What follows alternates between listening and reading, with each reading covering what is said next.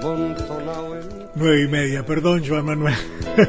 Nueve y media de la noche. Joan Manuel Serrat en la noche de Visión Nocturna. Tengo el sabor amargo del llanto. La conversación. Que han vertido en ti cien pueblos de Algeciras a Estambul. Así como nada volvió a ser como antes a partir del derrumbe de las Torres Gemelas, el coronavirus imprimirá bruscos cambios en la economía, la política y la sensibilidad de la humanidad. Nada volverá a ser como era, pues asistimos al inicio de una nueva era. ¿Qué hacer? Sin entendimiento, la acción es inocua o contraproducente. En momentos de harta confusión, entender que vivimos lo que vivimos es crucial. Sea lo que fuere que suceda, la cuestión se libra en nuestras cabezas, aunque la realidad llevará a la gente a cuestionarse cómo perdió el trabajo y cómo la vida se ha vuelto irreversiblemente algo peor de lo que era.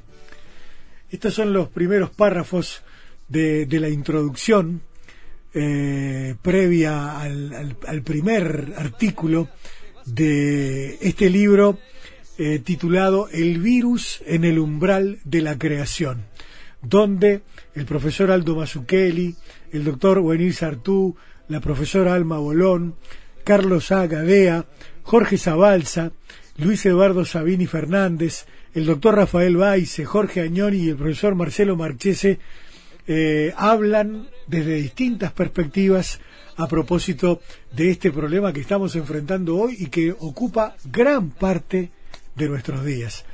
Le pedimos al doctor Rafael Baice, uno de los autores, y creo que es el coordinador, ¿no? Que nos dé una mano con el tema. Hola Rafael, ¿cómo estás? Bienvenido. ¿Cómo andan? ¿Cómo andan todos en ¿Todo bien? audiencia? Me imagino que en las casas, con todas las precauciones, todos sanos, como casi todos, porque no hay casi nadie enfermo, todo el mundo encerrado, desesperado, pero no hay casi nadie enfermo.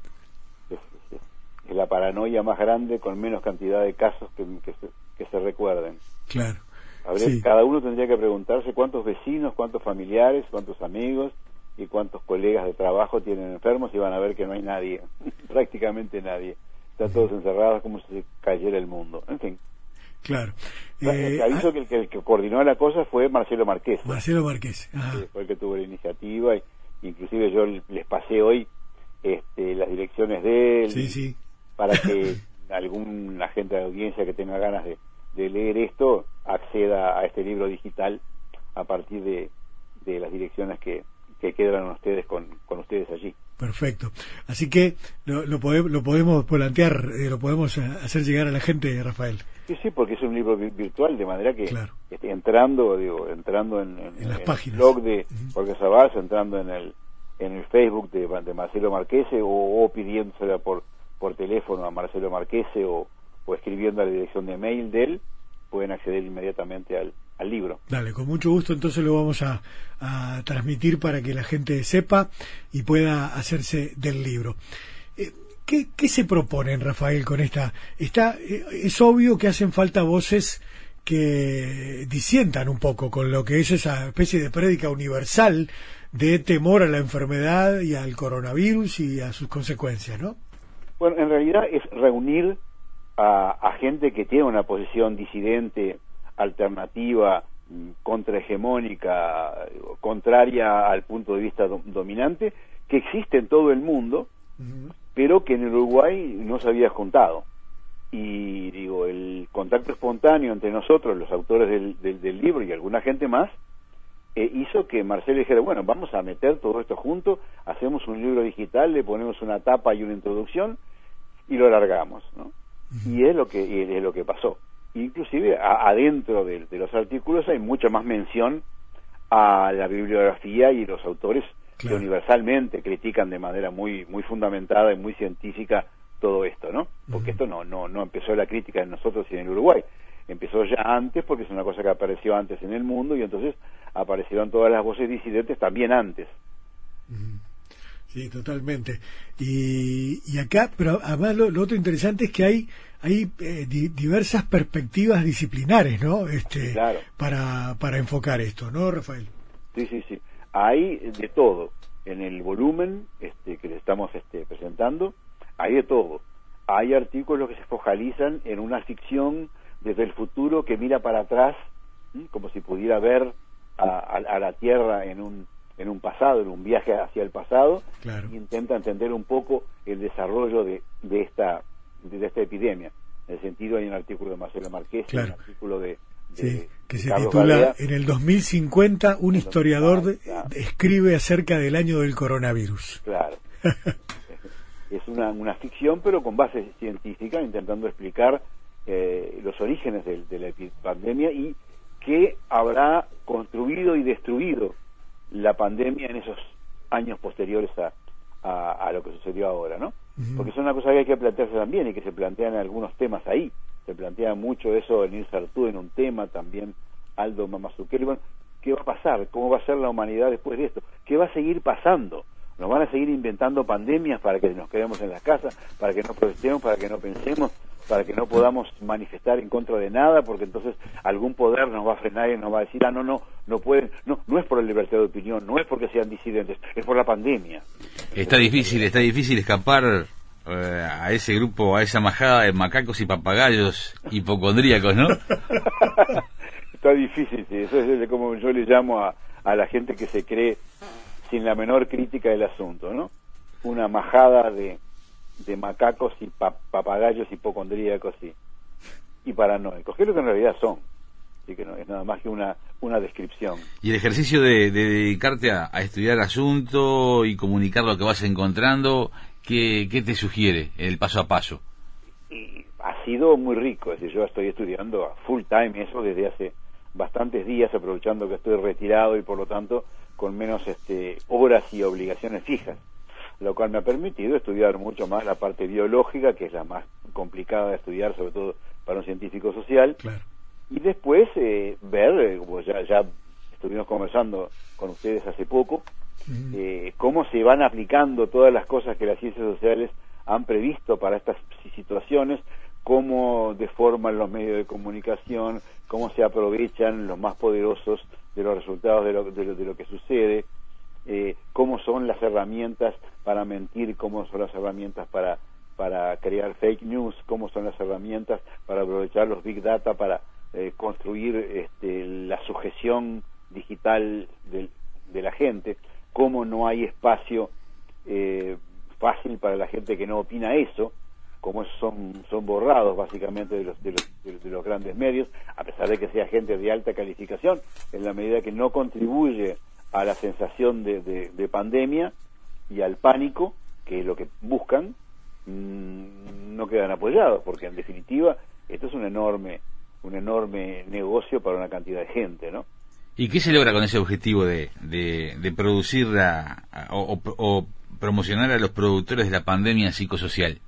Bueno, hay dos motivos. Hay un, económicamente, y si lo decimos varios ahí, pero hay un, está muy claramente dicho por Ovenir Sartú en uno de los de sus artículos del libro, que, hay grandes beneficiarios directos. Todo el, lobby médico mutual, el, el lobby químico farmacéutico, que ya está lucrando, que está lucrando con los préstamos que va a conseguir y la inversión que va a conseguir para investigar cosas, con lo cual los investigadores principales de esos lugares van a ganar mucho más, porque van a tener inversión en ellos y no en otros, por lo tanto, hay una primera ganancia directa, que es el dinero que se va a destinar a los especialistas de esas cosas, inmunólogos, virólogos, epidemiólogos, etcétera, etcétera, y también a todos los que van a fabricar este, eh, antivirales, los que van, todos los que están este, eh, trabajando por la vacuna y después se van a pelear por vacunas alternativas, es decir, es una enorme inversión que va para la gente de ahí y eso se consigue a partir a partir del miedo y a partir de que los gobiernos eh, resuelven que la prioridad sanitaria nacional es el coronavirus, que la gente se muera y que no se opere para tener camas libres por si llega algún engripado por coronavirus. Entonces, todos los que se están muriendo y precisan operaciones de urgencia no se operan, se embroman y se empeoran por si cae algún resfriado con coronavirus en, un hospital. Y eso es una de las catástrofes que hay y es una alteración total de las prioridades sanitarias en beneficio de las personas más directamente vinculadas al área del coronavirus, que son las beneficiadas con la asignación de recursos que si no irían quizá a otras prioridades sanitarias que quizás serían hasta más este, sensatas que esa. Esa es una primera línea de, de, de, explotación. La otra es la explotación política. Es decir, eh, los gobiernos todos ganan con las, y políticamente, no económicamente con, con las catástrofes. Las catástrofes son una bendición para cualquier sistema político, porque enseguida eh, se ponen las capas de Superman, se suben al, al batimóvil, ¿no? tiran telas de araña como Spider-Man, abrazan, eh, forman comisiones, tocan cabezas, ponen cara compungida, se ponen túnicas, y, y quedan todos bendecidos, es decir, eh, es el gobierno que enfrenta la catástrofe heroicamente.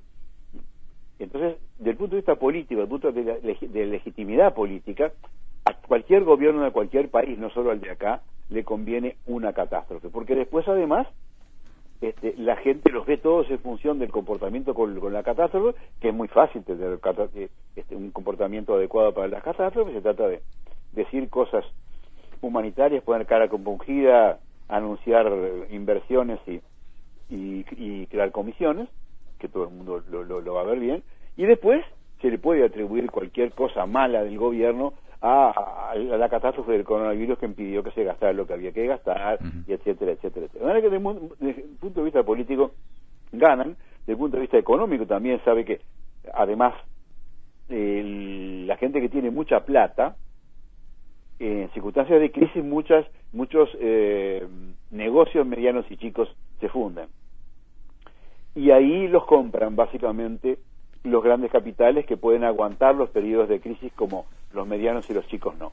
Todas las circunstancias de grandes crisis, la crisis financiera del 2009 y todas las anteriores, han sido concentradoras en el sentido de que han beneficiado a los grandes capitales. Cuidado que a veces se funden grandes capitales, pero los más grandes no se funden, porque los más grandes cuando caen mal, los gobiernos los ayudan porque generan un desempleo demasiado grande y una un corte de las cadenas de, pagos y productivas muy grandes, y en definitiva los muy grandes nunca se funden. Y los más grandes todavía van comprando a los otros porque el mecanismo, digo, la, izquierda en general no, no, no sabe ver eso hoy. Eh, la, izquierda es muy obsoleta en general. Y no se da cuenta que el asunto antes, en el comienzo del capitalismo, el asunto de cómo el tiburón se comía a los, a los pejerreyes, con la explotación y con todo lo que sabemos. Pero ahora el negocio es que los grandes tiburones se comen a los tiburones chicos.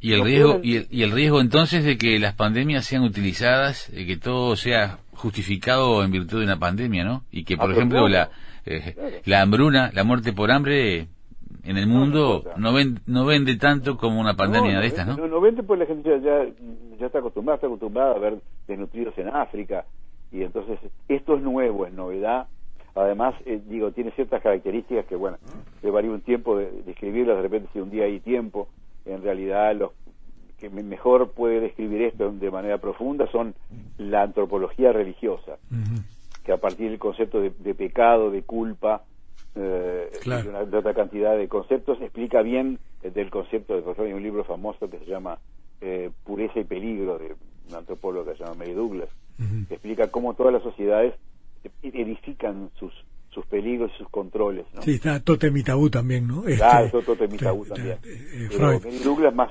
sobre el, el, levítico de, de claro, claro. Es decir, bueno, eh, sí, hay, hay, varios motivos, pero el, el, y también es muy importante el control de las poblaciones. Eso, control, claro, ahí va. Sí, la gente autoriza cualquier caída de libertades, de garantías, libertad de asociación, libertad ambulatoria, libertad de opinión, eh, libertad de asociación, todo queda justificado por una cosa que este, no ha demostrado ser, ser, tan grave como, como, como se anunciaba, pero ha servido para tener a toda la gente quieta, que no proteste nadie, los sindicatos no protestan, la gente no, no, no tiene reclamaciones, porque no se puede juntar, porque todos están unidos por la santa causa eh, que, que, impide cualquier división y, cualquier otra cosa, como si no, fueran, no hubiera temas importantes que generaran división y el único tema importante es este para lo cual se necesita unidad. Eso es una mentira. Es otra cosa que desmoviliza y, miente y, deja a la gente trancada en, en las casas sin poder opinar.